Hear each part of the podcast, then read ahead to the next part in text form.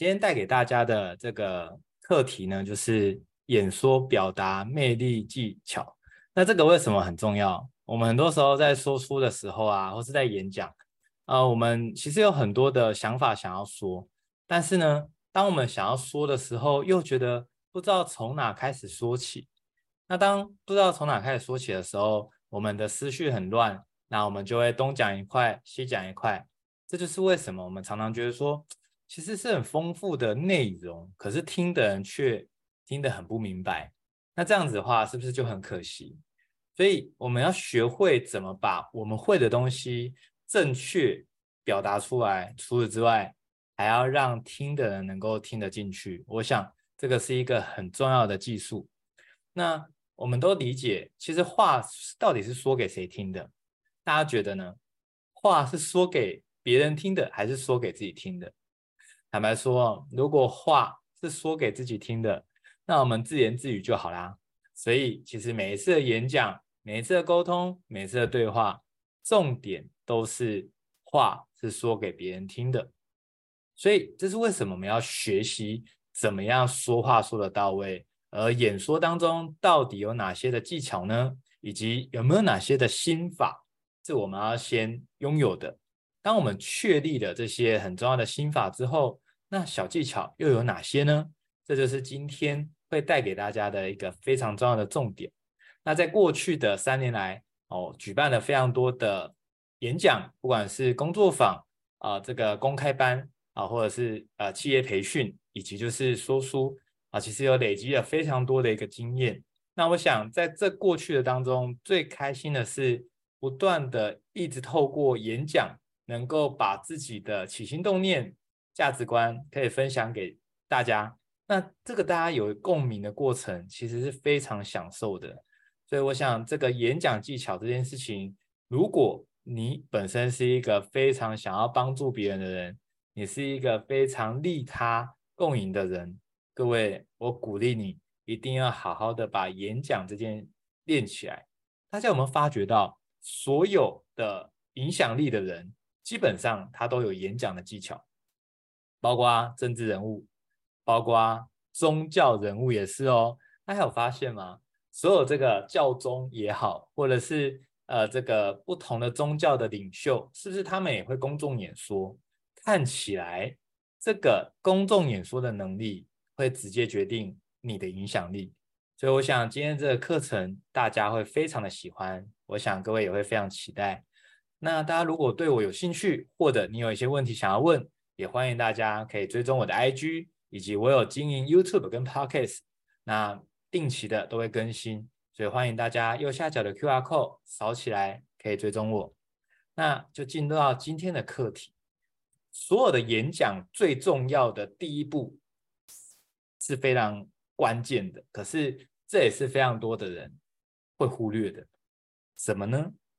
大部分的人在想第一步都会想的是，我要用什么比较憨的主题，或者是比较夸张的表达方式。啊，让大家他们会关注、会注意我这样子，但事实上，真正的第一步应该是要去分析为什么，分析受众他为什么会想要来参加，分析为什么这个主题能够帮到他们。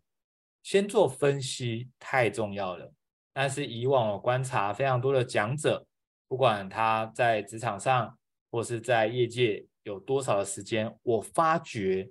那些能够讲得非常好的前三趴的讲师，基本上他们都花了很多的力气在做分析这件事情。相反来说，我看过非常多的人在演讲，他们大概很多时候只是蹭那个流量、蹭风口，或是现在流行什么样的话题，那我们就跟着讲一讲。但是这件事情其实也没有所谓的对错，只是我们少了用心去分析。受众到底为什么来听？那什么叫为什么呢？其实我非常鼓励大家用两个方向去思考。其实这也跟上一堂课教大家简报技巧是一模一样的方向，就是从他们的焦虑以及他们的渴望着手。各位，每一个主题是否我们都能够有机会能够对应到别人的焦虑，并且有能力把他的焦虑层层层层的拿掉，同时我们又可以满足他的渴望，满足他想要完成的事情，那是不是这样很棒？所以呢，我们必须要懂得分析，找出听众的焦虑与渴望。当我们懂得做这件事情的话，坦白说，你的这个演讲技巧就可以提升了。所以各位，演讲技巧这堂课，大部分的听众的焦虑会是什么？可能就是来自于我看了很多书，我也知道很多观念，但是我到底怎么说才能够让听众他们真的觉得很厉害，让听众觉得跟他有关，甚至让他完全目不转睛？我想这个焦虑是非常多的人有的，甚至很多人的焦虑是什么？就会觉得，如果我今天讲了，对方没有共鸣，或是对方没有反应，天哪，好干哦！甚至有些的演讲当中，他会很刻意的埋入几个笑话，哦，但是坦白讲，是不是有时候效果也不是很好？那就很可惜了，对吗？所以呢，我们如果能够读懂，哦，原来像今天这堂课。大家的焦虑是什么？我就能够透过今天的内容，试着能够把你的焦虑拿掉，一个一个抽丝剥茧的把它排除。而这些的要素如果排除的话，坦白说，就算我没有踩油门，我没有 push 各位，你其实就有机会往前进了。大家不知道同不同意一件事情？其实焦虑的影响力比渴望的影响力来得更大，也就是。我们对一件事情的恐惧，或是对一件事情的焦虑呢，基本上是我们的欲望、渴望的两倍的影响力。也就是，如果有一个人他非常的焦虑、非常的恐惧，而他同时也非常的渴望，那么，除非你的这个呃渴望呢能够远大于你的焦虑，否则大部分的人是裹足不前的。所以，就要跟大家分享一个很重要的概念哦。其实很多人他不愿意前进，或是他拖延。坦白说，我们如果把这样的行为原因定义成叫做懒惰，其实是不负责任的。为什么？因为身为人都是懒惰的。我们的大脑这个器官设计出来其实就是节能的器官，因为我们大脑平均它消耗的能量呢，大概占全身至少五十趴以上。所以你会发觉，我们本来就希望事情可以少一点。我们本来就希望，如果能坐着就不要站着，能躺着就不要坐着，这是天性，这也是我们与生俱来设计出来就是这样。所以，如果我们把每一件事情都归纳成哦，因为他懒惰，哦，因为我懒惰，其实是没有意义的，因为人人都懒惰。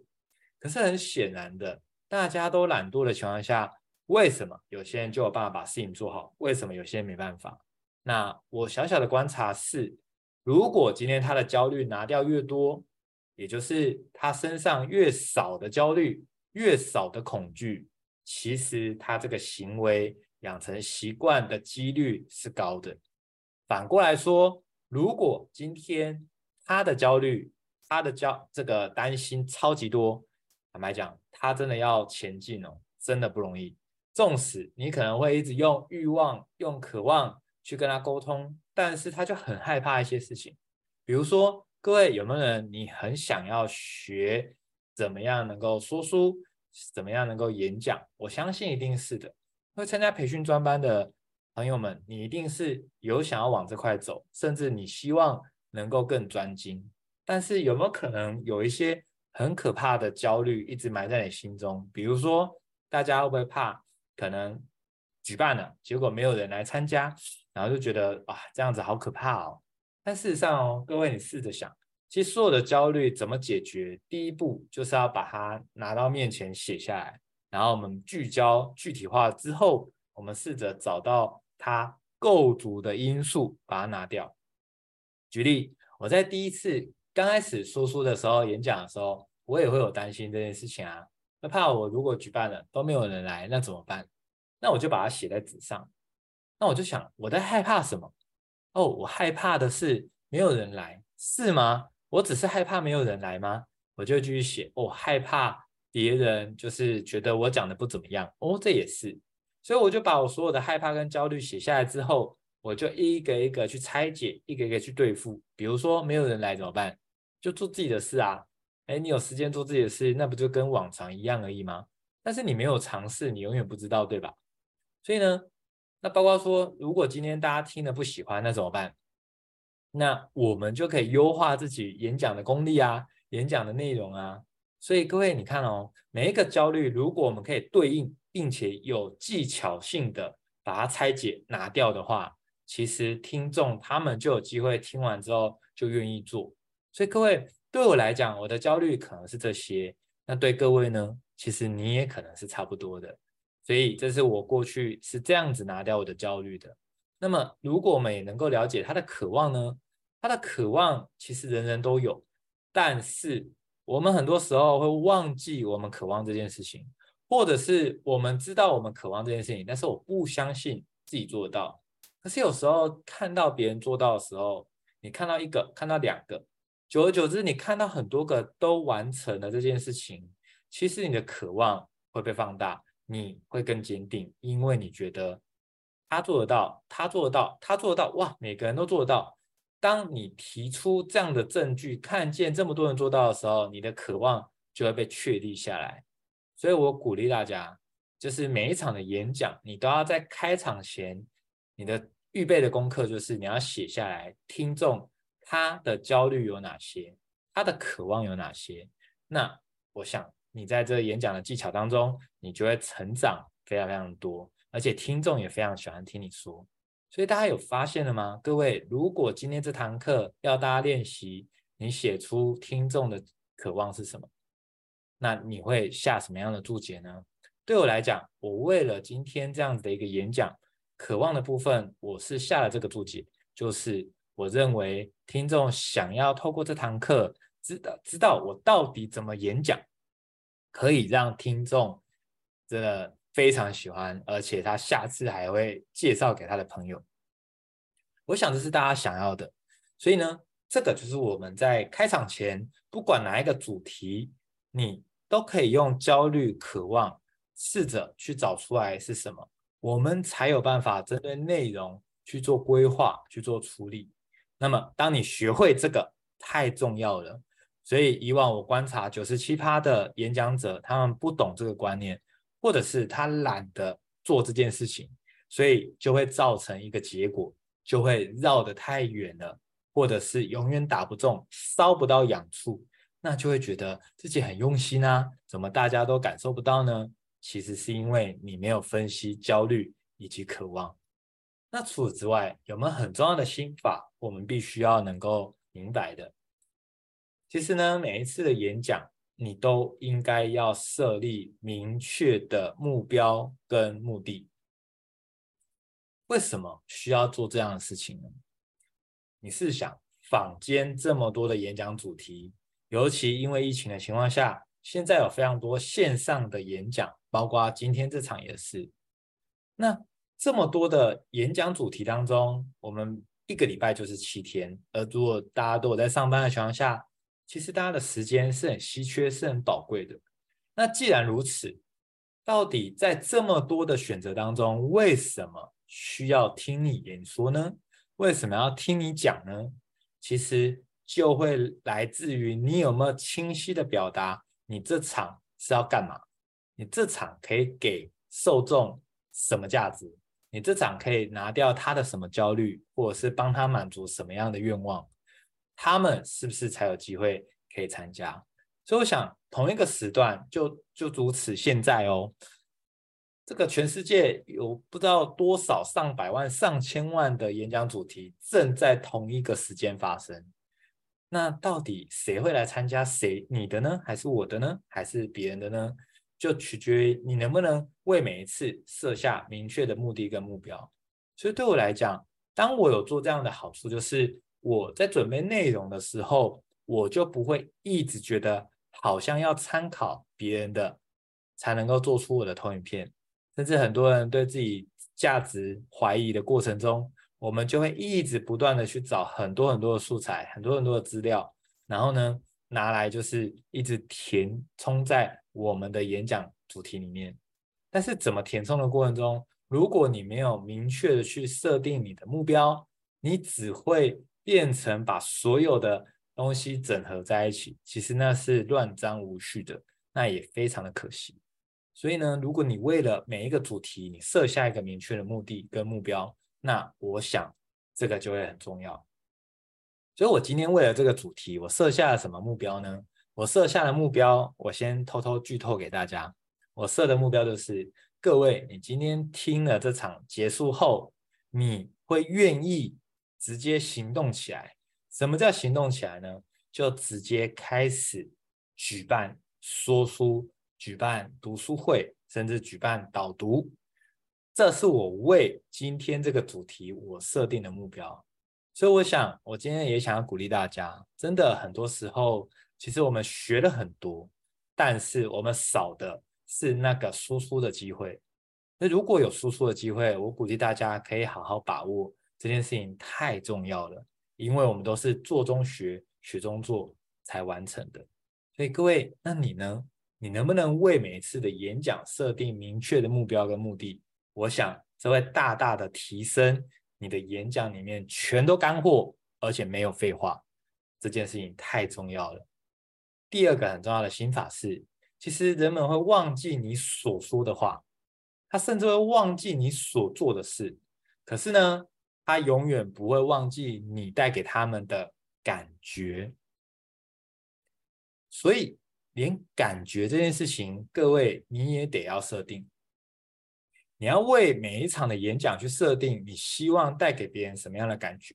举例，有些人他就想要带给身边的朋友感觉很温暖；有些人的演讲想要带给别人觉得很专业；甚至有些人会希望可以带给听众觉得自己很厉害。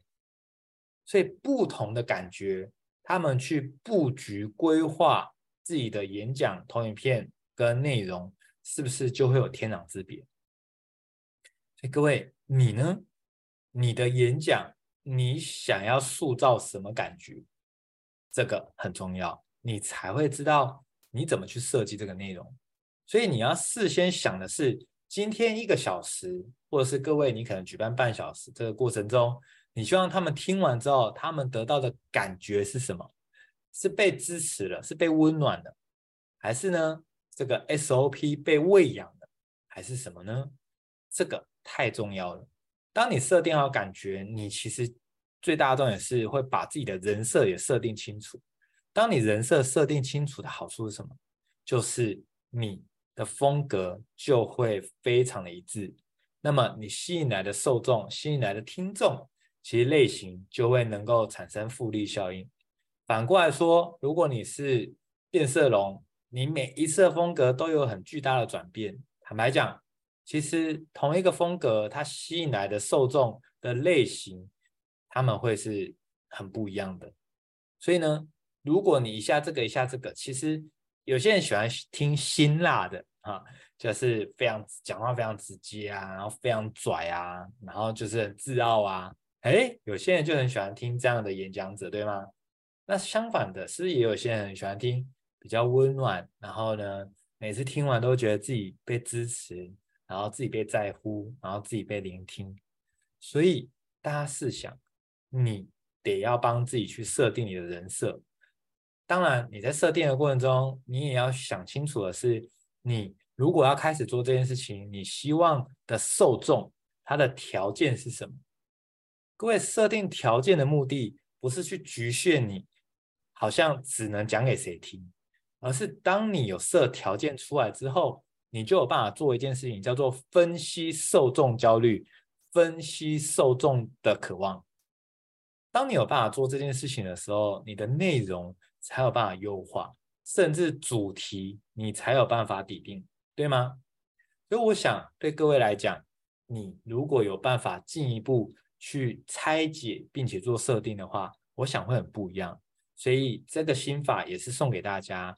鼓励大家千千万万不要忘记设定感觉，因为人们到最后其实内容很快的忘记十趴，忘记三十趴，忘记五十趴，但是他依稀会回想起当时这个演讲者给我的感觉是怎么样？如果你觉得感觉这件事情真的很难去做设定呢，我鼓励大家，你可以多听几个人他们的分享，他们的演讲啊，YouTube 也很多，Podcast 也很多，以及实体的演讲也很多。那你只要去找到那个你听了你自己都觉得很震撼、非常喜欢的，那你多找几个哦。如果你觉得哎这样的风格你喜欢，各位你就可以先用模仿的。如果假设你是喜欢温暖的，哎，你发现可能很多的讲师哎他也具足这个条件，那你就可以多听他的 Podcast 啦，多听他的 YouTube 啊，然后试着去拆解逆向工程，看一下。他是怎么表达这件事情的？他怎么说的？他的语气、他的眼神、他的话语是如何充满了温暖，让你觉得你完全被接住？所以这就是大家应该要去设定的部分。各位，你知道吗？其实今天前面的这些内容当中，我在市面上基本上我很少听到有人这么做，大部分的人只求这个技术。那个技术就是炫技，我们很喜欢用一些段子啊，或者是用一些技巧哦，然后呢，去让别人觉得哦，有押韵呢，哦，就是好像很棒哎。但坦白说，各位，如果你只是去学那个皮毛，空有招式，但却没有那个内功的话，各位，你知道有没有看过那个武侠小说，或者是看过连续剧？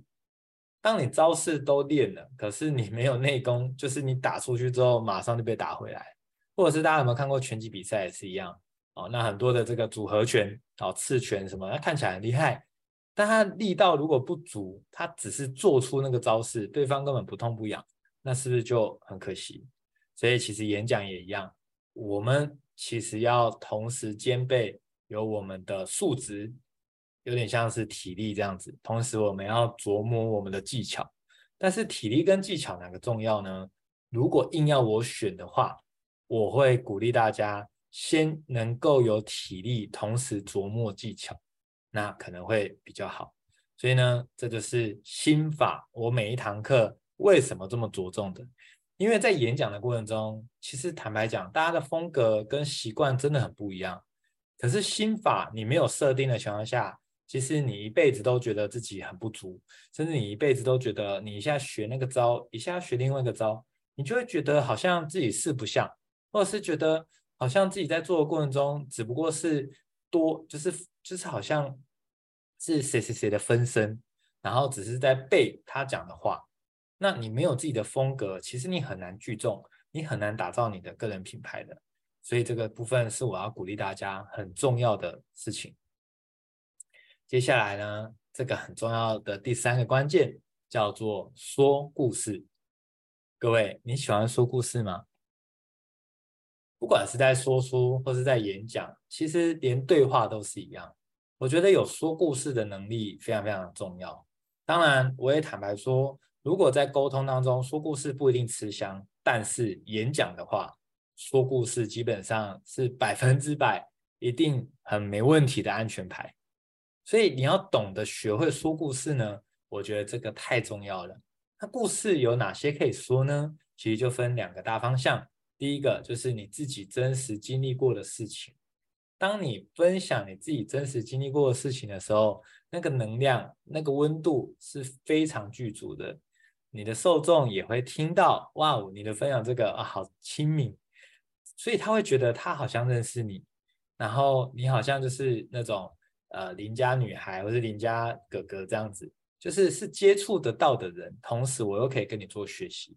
其实这是我在做这些演讲当中，我希望可以塑造的，也就是我在这个演讲当中，我希望大家觉得我是那个随时其实我都有机会可以帮上忙，而不是那种高高在上，或者是我今天演讲跟私底下是判若两人。那这就是我不乐见的。所以我就会用这样子的方式在勉励自己，我必须要言行合一，我必须台上、台前、台下一模一样，这是我给自己的一个承诺啊！我就想要完成这样的事情。所以如果今天有故事的话，讲自己的，那可以怎么说呢？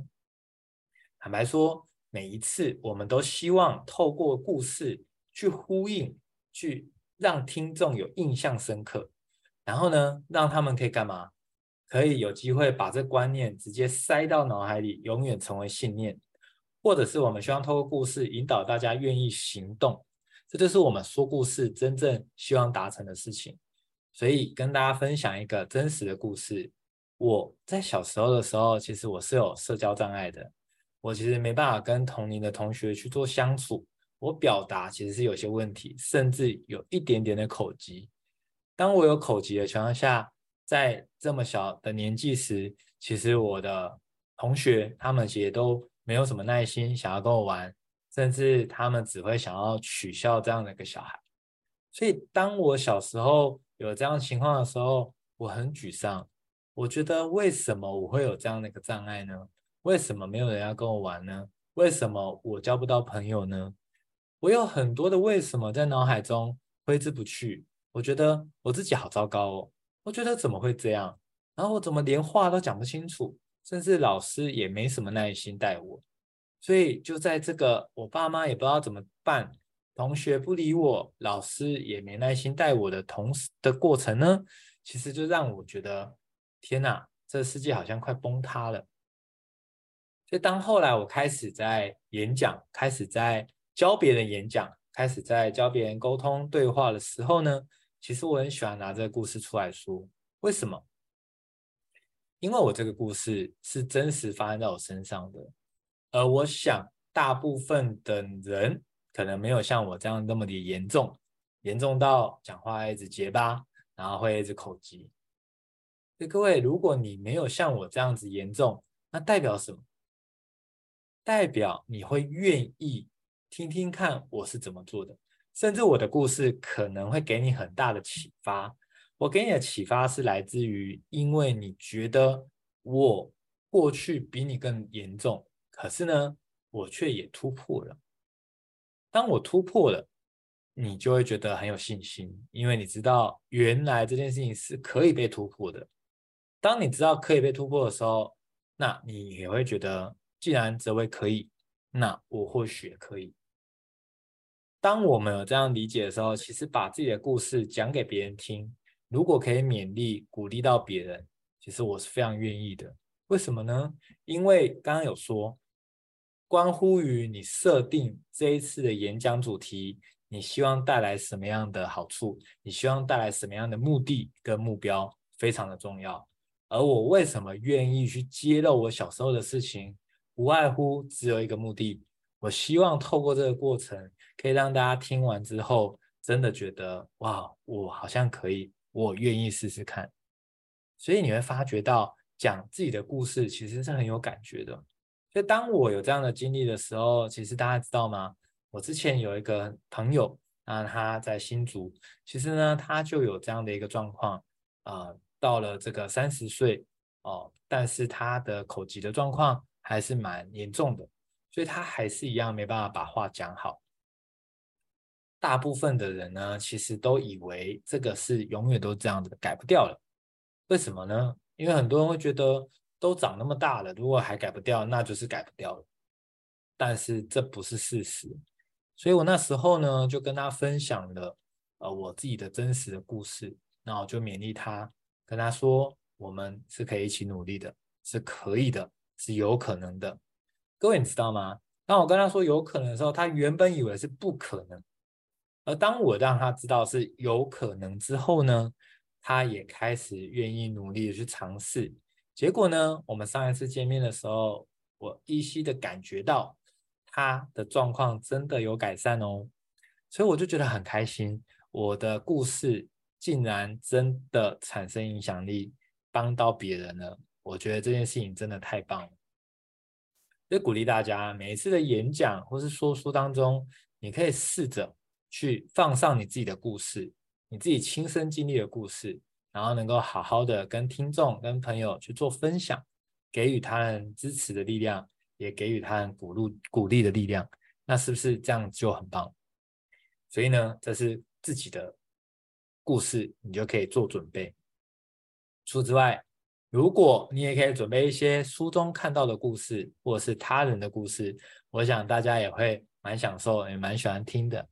那大家从荧幕可以看到这是什么？这是海星。我不知道大家有没有听过海星的故事。我最近看了一本书，叫《我可能错了》，里面呢就有在讲海星的故事。而坦白说，我不是第一次知道这个故事，但我却是第一次从书中看到这个故事的。那我之前怎么知道这个故事呢？其实是源自于非常久之前的一场演讲，而且这场演讲我还特地是飞了美国，在美国当地听到这个演讲。我那时候听的时候，我非常的感动。呃，没想到时隔多年，我在书上又看见一模一样的故事。我其实看的时候，我心里很感动的，因为这个当时在美国听到的这个演讲者，他已经在去年离世了，所以我特别的有感觉。那这个故事是什么呢？他说，哎，有一次在美国的这个沙滩上，因为海水倒灌的关系，所以很多的海星，它们全部都搁浅在这个沙滩上，非常多只哦。结果呢，有一个小女孩，她看到沙滩上这么多奄奄一息的海星，她就很紧张，她就赶快冲过去，然后把搁浅的海星把它拿起来，然后往海里丢。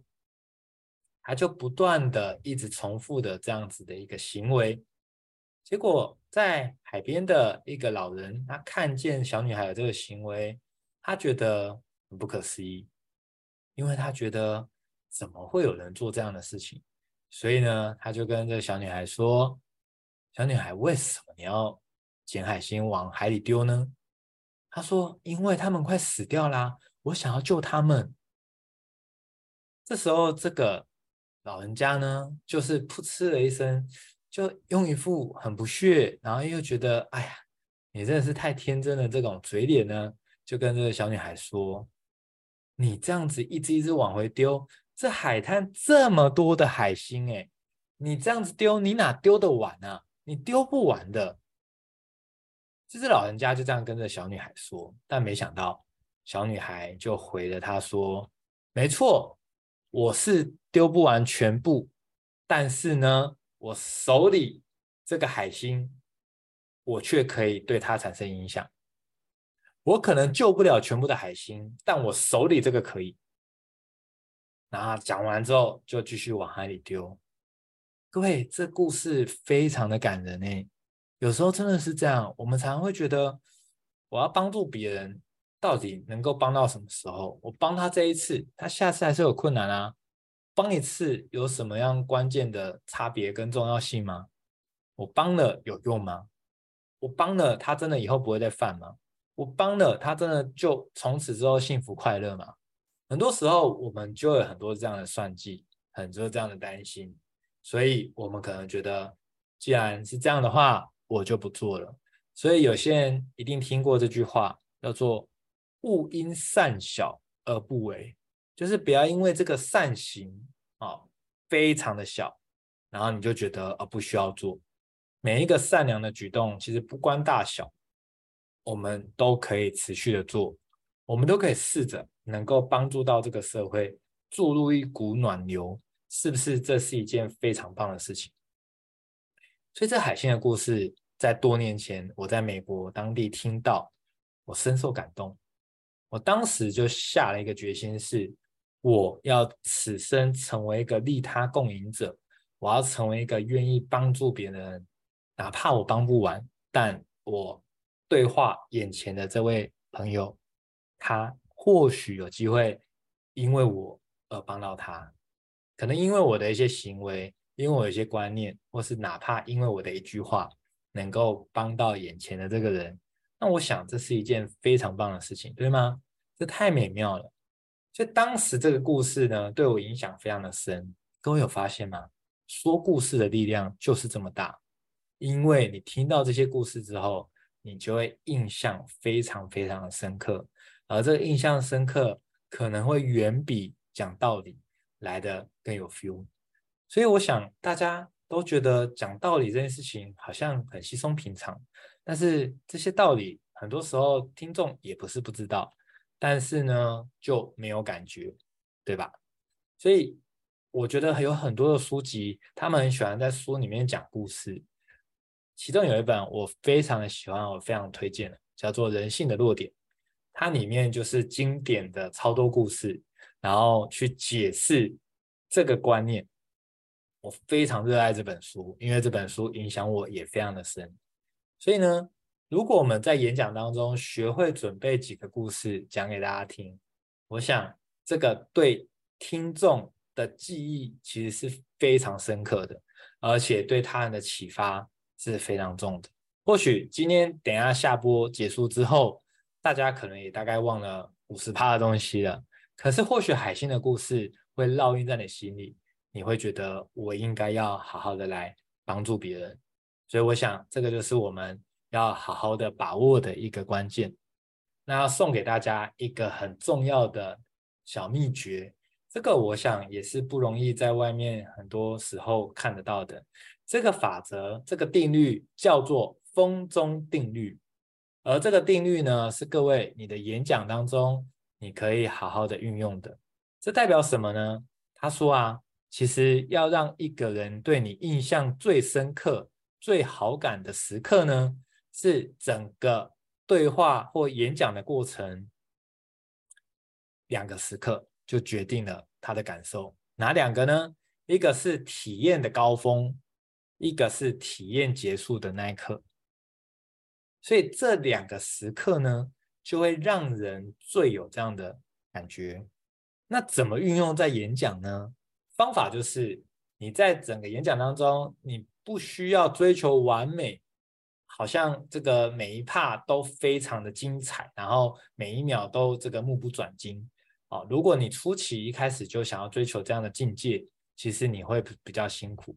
但风中理论它的用法就是，你可以找到这个体验的高峰，或者你刻意的设计体验的高峰，你刻意的能够在整个演讲当中。制造一个高潮迭起的状况，让大家会记忆犹新，对这 part 特别的有感觉，这是可以刻意练习、刻意设定的。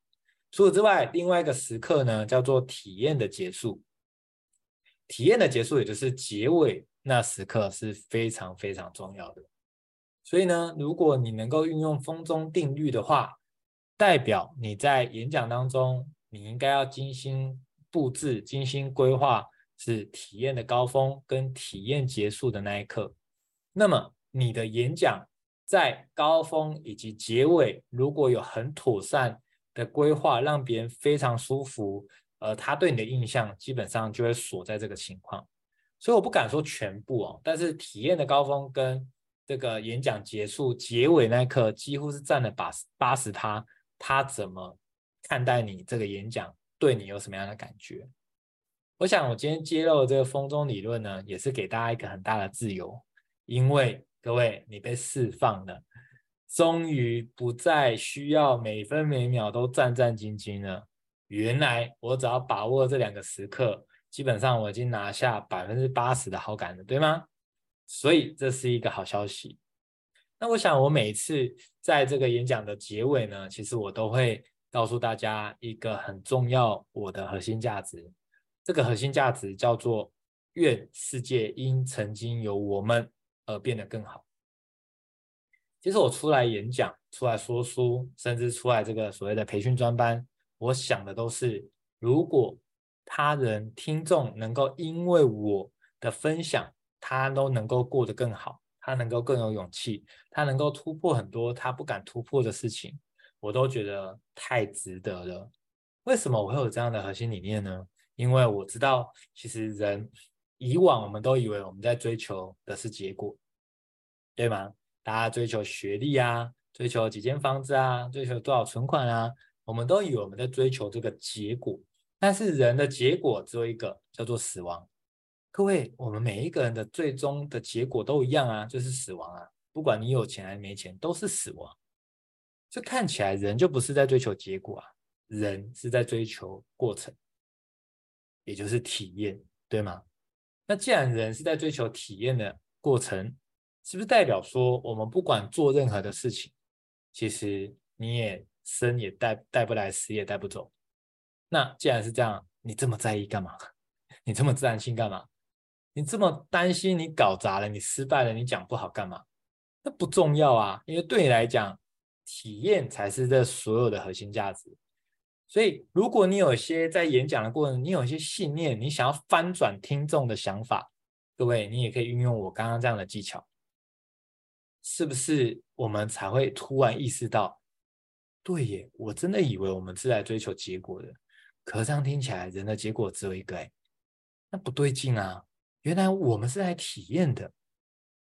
坦白讲，在十年前，我听到人生是来体验的，我完全不能接受。我觉得太不负责任了。我觉得我们有这么多的责任，这么多的事情应该要处理，那怎么会好像很不负责任，叫做来体验、来玩玩的？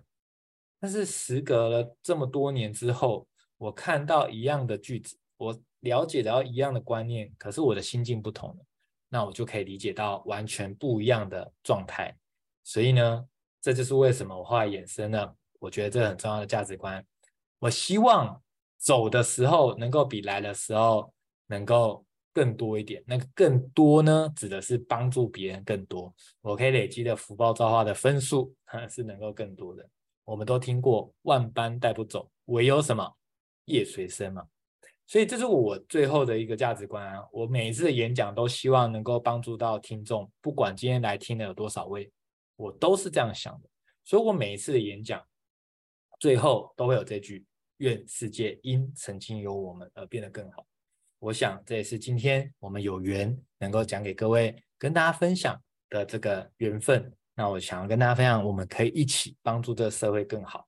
那当然啦，今天听完整个演讲当中，其实呢，我非常的鼓励大家，你可以实际的去尝试看看。如果你做过尝试的过程中，其实你这个学习，你才更能够内化。否则你就会一直围绕在外外围，写了很多笔记，然后有很多的感受、很多的想法，但是你没有去实做，其实都很难有很大的突破。